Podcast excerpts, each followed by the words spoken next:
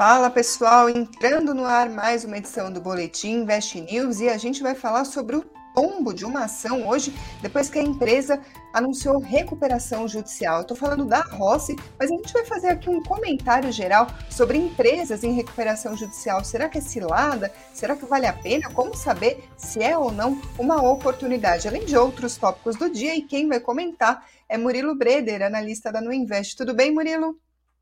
Tudo jóia, Karina? Olá, investidores. Muito boa noite a todos. Notícia importante aqui no setor de construção civil, mas além disso, véspera de Copom, setor bancário subindo forte hoje também, além da própria Rossi, outras coisinhas a mais para a gente comentar. É isso aí. Então fiquem ligados. Estou vendo que o pessoal já está mandando comentários, Murilo. Por exemplo, o Paulo William está dizendo que as construtoras que ele tem na carteira estão voando, estão com 30% de lucro. O Gil Costa perguntando se a Oi apanhou de novo, aproveitando que a gente está falando em recuperação judicial, sempre surge a Oi aqui no assunto. Então vamos começar falando de Rossi. O assunto é o seguinte, pessoal: a ação hoje, só no pregão de hoje, caiu 10,79%. Qual que é o pano de fundo? Ontem, a construtora Rossi informou que pediu recuperação judicial. A empresa está com dívidas de mais de 600 milhões de reais. E aí, no trecho do comunicado, a empresa disse o seguinte: abre aspas, o pedido de recuperação judicial representa uma etapa fundamental no processo de equacionamento econômico-financeira iniciado em dezembro de 2017, com a reestruturação de dívidas corporativas contratadas junto a instituições financeiras. Se a gente pegar o último balanço, que é do segundo trimestre, a empresa informou que tinha uma posição de caixa de 4,4 milhões de reais. Somente 4,4 milhões, exatamente isso. A empresa também disse o seguinte, abre aspas, a administração confia que a recuperação judicial é um instrumento adequado para viabilizar uma solução global definitiva para readequação do fluxo de caixa. Fecha aspas.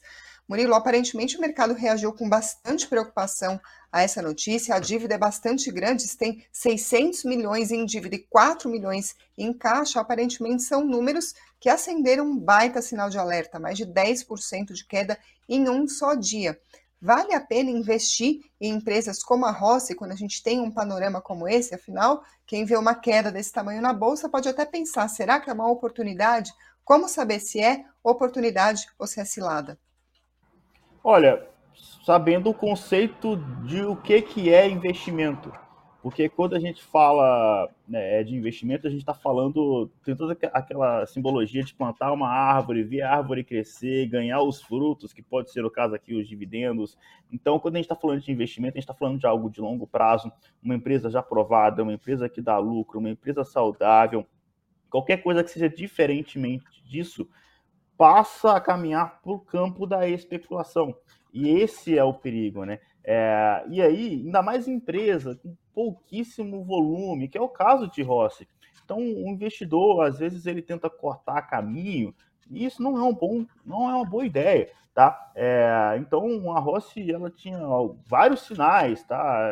De que já estava caminhando para esse sentido, é, não só quando a gente avalia a questão da dívida com caixa, mas quando a gente olha, uma, a gente tem o costume de ver dívida líquida EBITDA, né, para as alavancagens das empresas. No caso de empresas de construção civil, a gente está falando de dívida líquida patrimônio líquido, é o múltiplo aqui que faz mais sentido quando a gente vai analisar a alavancagem das empresas. No caso da Rossi, na verdade, o patrimônio líquido dela é negativo, não tinha nem como fazer essa relação dívida líquida patrimônio líquido, tá? Que quanto maior, pior. No caso, nem tem como, porque o patrimônio líquido já era negativo. Ou seja, é, é uma pequena contabilidade aqui no meio, mas o, o, a, a soma dos ativos era menor do que os passivos. Ou seja, tudo aquilo que a empresa possuía vale menos do que as dívidas dela. Então, assim, o sinal já era vermelho Dado também a menor liquidez, é um ativo que pode, que pode se movimentar muito para cima ou para baixo, tá? Quando um ativo não tem tanto volume de negociação assim. Então, o investidor né, sempre tenta pegar esse, esses atalhos e a extensiva maioria deles não não dão certo, tá? É, quando a gente fala de empresas em recuperação judicial, por exemplo, é, ou, ou, que estão né, muito endividadas, a, a maioria das empresas de recuperação judicial elas não conseguem evitar é, sair, evitar o processo de falência. Tá? A maioria delas, de fato, quebra. Então, se você vai investir nesse tipo de companhia, a estatística já começa jogando contra você. Estatisticamente é provável que vai dar ruim. Né? Algumas empresas se recuperam, e quando se recuperam, você pode ter uma valorização importante na bolsa.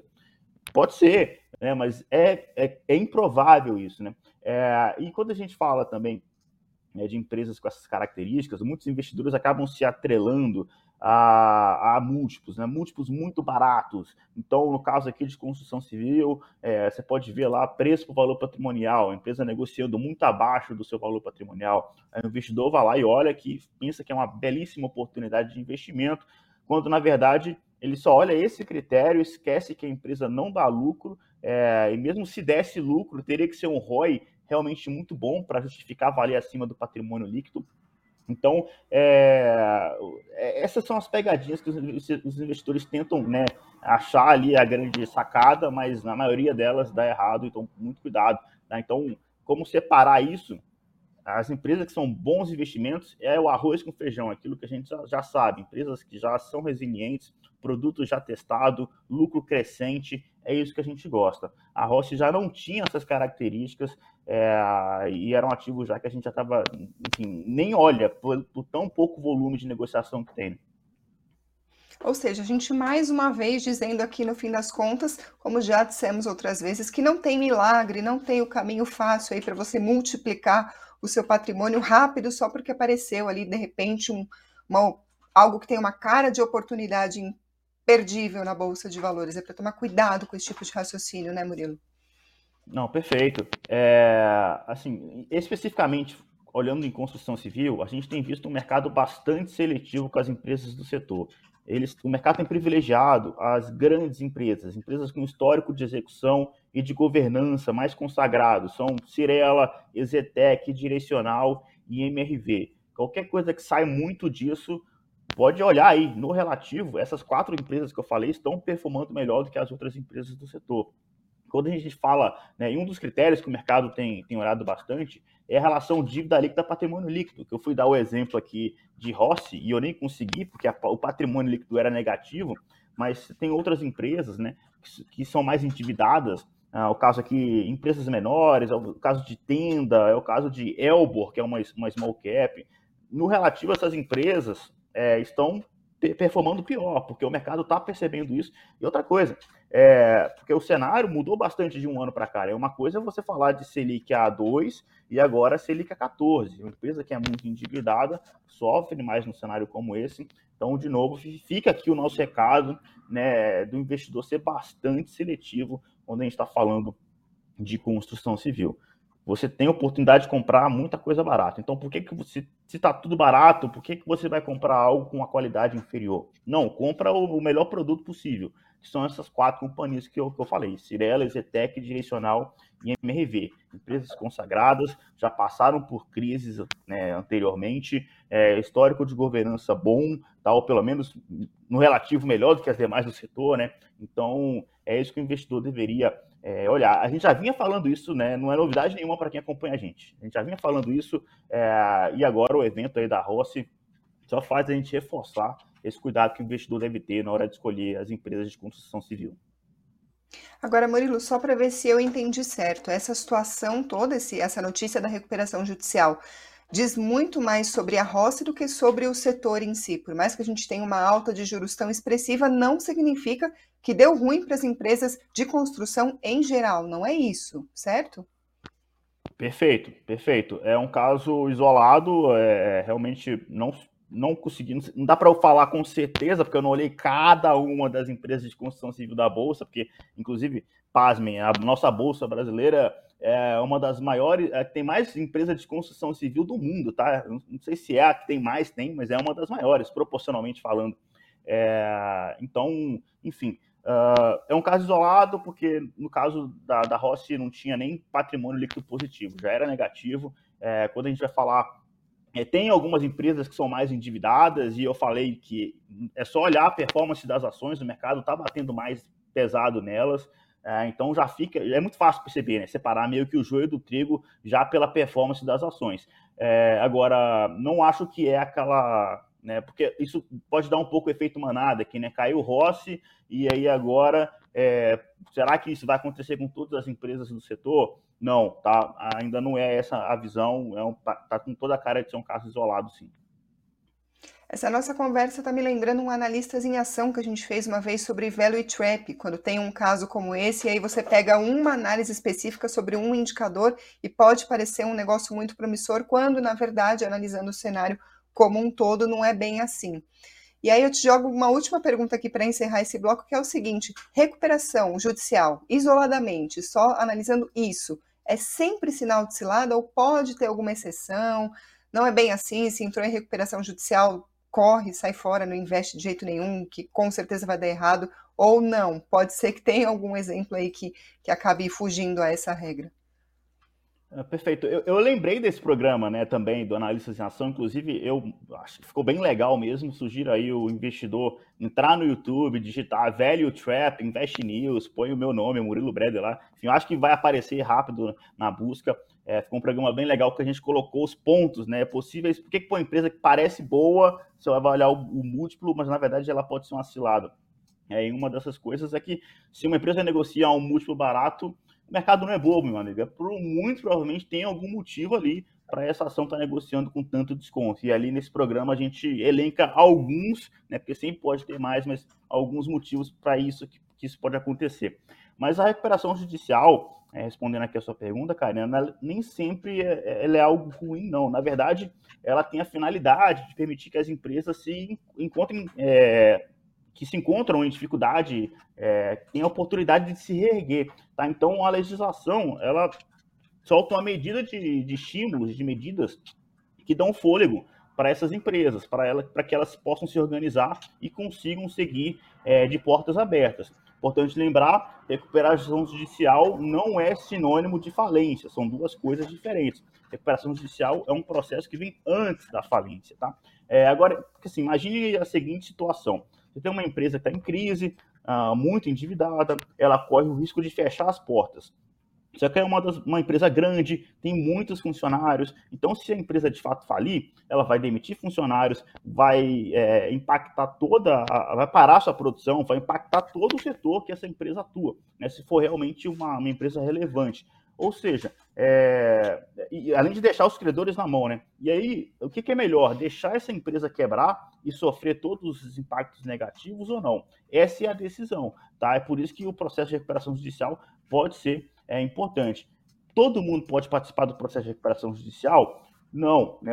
Tem algumas, alguns critérios específicos, a empresa tem que estar funcionando há mais de dois anos, é, não pode ter pedido recuperação judicial nos últimos cinco anos, tá? E além disso, depois, se o processo de recuperação judicial for aprovado, aí a, a empresa ela tem que elaborar um, um, plano de recuperação judicial em até 60 dias, prazo improrrogável, é, dado depois da aprovação. E é nesse plano que é, é, que a gente vai ver né, como que a empresa está pretendendo sair da recuperação. Então, assim, é sempre tão ruim assim, agora que eu expliquei um pouquinho mais de detalhe o que é a recuperação judicial, depende para quem? Depende da ordem dos fatores. Porque se você pega uma empresa que está fora da bolsa, ou seja, capital fechado, empresa não, as ações da empresa não negociam né, todo dia, é, mas já se sabe da dificuldade financeira que envolve a companhia, né? Se ela conseguir entrar em recuperação judicial, pode ser inclusive a salvação para essa empresa.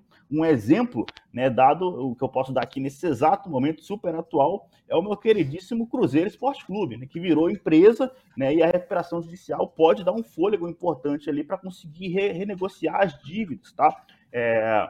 Agora, quando a gente está falando de empresa que, é, que estão na bolsa, elas são naturalmente maiores, elas têm mais nome, elas são mais visadas, elas estão sujeitas ao efeito manada. Além disso, entrar em recuperação judicial é, de novo, a primeira de muitas etapas. Então, é, a empresa precisa apresentar o seu plano e é esse compasso de espera de ser o primeiro de muitas etapas que ainda vem pela frente, fora toda a incerteza se a empresa vai conseguir de fato se reerguer, sair dessa, é esse compasso todo de espera que faz muitos investidores saírem das ações. E aí você pega um caso de Rossi, que tem um volume muito baixo de negociação, a gente vê essa notícia tão ruim assim, as ações caindo mais de 10%.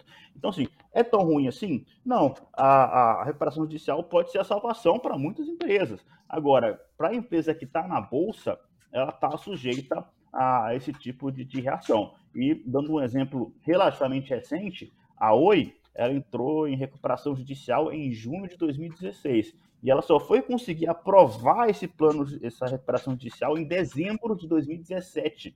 Então, e até hoje segue em recuperação judicial. Então é por isso que é, é um mecanismo que pode ajudar as empresas, mas é um negócio, é um processo longo, demorado, e é por isso que, no final das contas, é, tem impactos positivos e negativos, mas quando a gente está falando de uma empresa com menor liquidez, que já era, é, enfim, cheio de coisas ruins ali, que é o caso da Rossi, né, é, a gente vê essa reação mais negativa do mercado. É, a gente estava citando o Analistas em Ação, nosso querido Tiago já colocou aqui no chat o link para o pessoal acompanhar, mas a gente deixa nos comentários também, se você está vendo gravado o Boletim Invest News, para você acompanhar também esse conteúdo.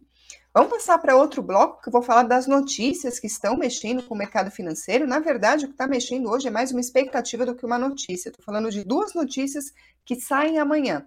Copom e Fed anunciam as decisões monetárias, o que, que vai acontecer com a taxa de juros, tanto no Brasil quanto nos Estados Unidos. O Acon Selvan, que está acompanhando aqui a live, diz que amanhã é super quarta e vai esperar às três horas da tarde para tomar o remédio para o coração.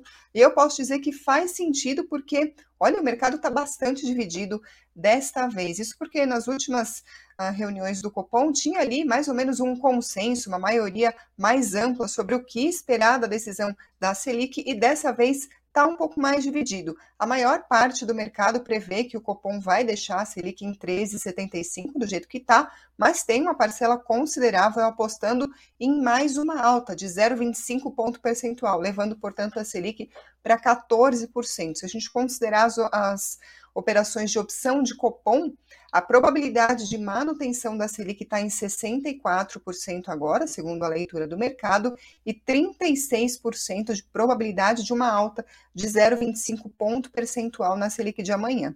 Isso falando do Brasil, agora falando de Fed, Banco Central nos Estados Unidos, a maioria uh, dos operadores do mercado estão apostando numa alta de 0,75 ponto percentual, mas também tem gente que aposta, uma minoria, claro, mas sim, existe, que aposta em alta de um ponto percentual, ou seja, é possível que a gente tenha duas surpresas amanhã, tanto Copom quanto Fed. A gente, claro, vai acompanhar com bastante emoção, inclusive as divulgações do Copom costumam sair ao vivo enquanto a gente está aqui no Boletim Invest News. Érica Martim e eu vamos estar online dando F5 que nem duas malucas no site do Copom, do Banco Central, para passar a informação quentinha para vocês com comentários aqui no boletim, então não percam a edição de amanhã. Falando ainda sobre as notícias de hoje, a gente teve prévia do IGPM, apontando novamente algum alívio na inflação. A segunda prévia de setembro do IGPM teve uma deflação de 0,91%, uma aceleração da deflação, porque na leitura anterior a gente tinha uma queda de 0,57%. O IGPM ele tem três índices na sua composição, o que pesa mais é o índice ao produtor, índice de preços ao produtor, a inflação na porta da fábrica foi o que mais caiu, caiu de 0,5% a deflação na leitura anterior para 1,22% agora. Agora, os preços para o consumidor, esse que a gente efetivamente sente aí nas gôndolas do supermercado, passou de uma queda de 1,43 para 0,12, ou seja, diminuiu, mas está diminuindo menos. E o índice de custo ao construção, por sua vez, continuou no patamar positivo, mas teve um alívio, passou de 0,54 na leitura anterior para 0,07 agora. Nesse cenário, hoje o dólar caiu 0,25% a R$ 5,15. O Bitcoin, por volta das 18h15, caía 2,85% aos 18.972 dólares e o Ibovespa hoje subiu 0,62% aos 112.517 pontos. Vou passar agora para as ações que se destacaram, mas eu estou falando daquelas que compõem o Ibovespa. A gente estava falando de Rossi agora há pouco, por exemplo, ela não entra. Então, entre as ações que compõem o índice, quem liderou as perdas no dia Novamente, Eco Rodovia se destacando entre as maiores quedas do dia, caiu mais de 4% hoje. CVC 3,92% e CSN 3,89%. Na outra ponta, quem liderou os ganhos foi Carrefour, subiu 4,06 hoje, Embraer 3,78 e Bradesco 3,67 na ação ordinária, que é a ação 3. O que nos leva, portanto, ao próximo assunto do dia, que é justamente a alta das ações dos bancos. O Itaú também subiu bastante hoje, o papel 4, que é o YouTube 4, subiu 3,32 e o YouTube 3, 2,83. Bradesco subiu 3,67 na ação ordinária, que a gente acabou de falar, mas a ação preferencial, o BBDC 4, subiu 3,23. Santander também subiu mais de 2% hoje. Banco do Brasil, uma alta um pouco menor, 1,52. Murilo, o que está puxando o setor? É expectativa para o Copom de amanhã? Olha, sinceramente acho que não, tá? Porque tudo bem que né, Selic mais alta, é, assim, é, é, um, é, uma, é uma derivada desse movimento, vamos falar que não tem nada a ver. Vou detalhar um pouco isso agora, tá? É, o que, que eu acho que é realmente por trás disso? Que a decisão do Copom amanhã, cara, ainda que o consenso é que vai terminar em 13,75, né? Então, ainda que tenha uma surpresa e suba 25 pontos base, vai para 14%, isso é marginal, tá? O fato é que a gente está caminhando para o fim do ciclo. É óbvio que o mercado vai ficar de olho é, na fala, do, no tom que o, que o Banco Central, que o Copom vai adotar. Né? Muito provavelmente deve ser um tom ainda bastante duro, né? Para evitar e mitigar qualquer expectativa de que a Selic volte a cair ainda em 2022. Isso vai ficar só para 23 mesmo, né? Essa é a expectativa atualmente. Uh, então, isso já, já, já é, não é novidade. Tá? É, agora, qual que é o cenário atual do setor dos, dos bancões aqui?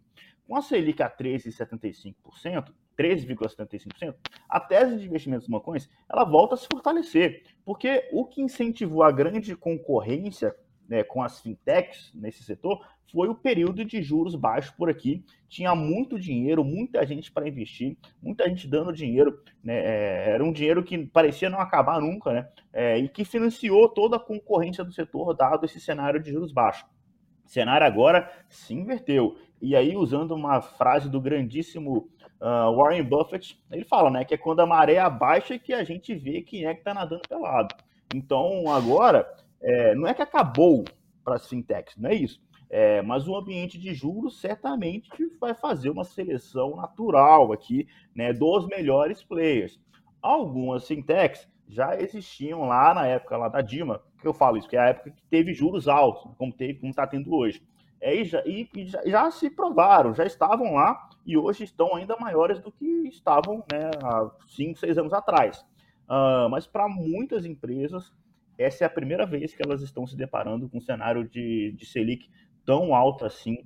Então, é esse o cenário que tem feito muitos investidores irem atrás é, dos bancões, tá? Especificamente no pregão de hoje, destaco aqui uma pequena, assim, algo que tem acontecido ao longo das últimas três semanas. Uh, quando a gente olha para o setor bancário, quase tudo subiu, mas vejam que Banco do Brasil subiu menos do que Itaú, do que Bradesco, por exemplo. Então é o mercado saindo um pouco da, da estatal Banco do Brasil diante da, da, proximidade das eleições, tá? Então esse também é um outro movimento intrasetorial que a gente tem visto aí recentemente. Então, expectativa para amanhã, não, não especificamente por conta de amanhã, mas sim por conta de todo esse cenário é, mais macro e mais amplo que eu desenhei aqui para vocês. Perfeito. Agora, voltando a falar especificamente sobre amanhã, a Paty, que sempre nos acompanha aqui, está dizendo: estou achando que o Copom não vai no consenso. Como eu disse, está bem dividido. Então, se a gente tiver duas surpresas amanhã, vamos supor que o Fed leve em um ponto percentual e aqui o Copom surpreende a maior parte do mercado, eleva em 0,25, ou seja, existe essa possibilidade, acho que existe uma possibilidade maior do que nas super quartas anteriores. Se isso acontecer, na quinta-feira estaremos aqui falando de um mercado nervosíssimo. A gente pode esperar essa emoção? Olha, eu pode, mas eu nem, nem, nem diria que esse. Assim, eu não ficaria tão surpreso se não fosse, se o mercado. Porque é o seguinte: o Fed ele vindo muito duro agora é como se ele voltasse a retomar o controle do jogo, o que ele não tem. A, a inflação lá nos Estados Unidos segue surpreendendo. Então, por mais que seja ruim o Fed vir com juros acima do esperado, é possível o mercado passar a enxergar uma leitura que, tá, eu estou sendo mais, mais rígido agora no curto prazo, mas justamente para eu controlar esse prazo médio mais longo aqui. Então, é, também não acho que necessariamente, óbvio que pode ter um impacto é, é negativo no curto prazo, mas não não está totalmente fora do radar que as coisas sigam, né? e ainda mais aqui no Brasil, tá, gente? Vamos lembrar que, é, apesar da volatilidade, dos altos e, e, e baixos que a gente tem tido aqui, é, a nossa bolsa tem performado, segue performando muito melhor do que muitas bolsas aí mundo afora, inclusive os Estados Unidos. Então, é, é um alento aqui para a gente, né? Parece que a nossa bolsa é, tá indo, né? Tá muito barato, parece que o negócio começou a pegar no tranco aqui. Óbvio que as eleições vão ficar cada vez mais no radar, mas até agora entre os dois candidatos, não, o mercado segue de novo, não está fazendo muito preço ainda. É, então é um cenário que PIB para cima, inflação para baixo, segue beneficiando as nossas empresas por aqui. E é bem possível que esse cenário se mantenha para esse curto prazo, a nossa bolsa performando melhor do que a bolsa norte-americana. É isso aí, pessoal. Com isso a gente encerra esta edição do Boletim Invest News. Deixa o like se você gostou desse programa e continue acompanhando aqui o Invest News para você não perder os próximos. Obrigada também a quem está ouvindo por podcast ou pela Alexa. E, claro, muito obrigada, Murilo Breder. De nada, sempre um prazer. Forte abraço, galera. Até mais. Tchau, tchau.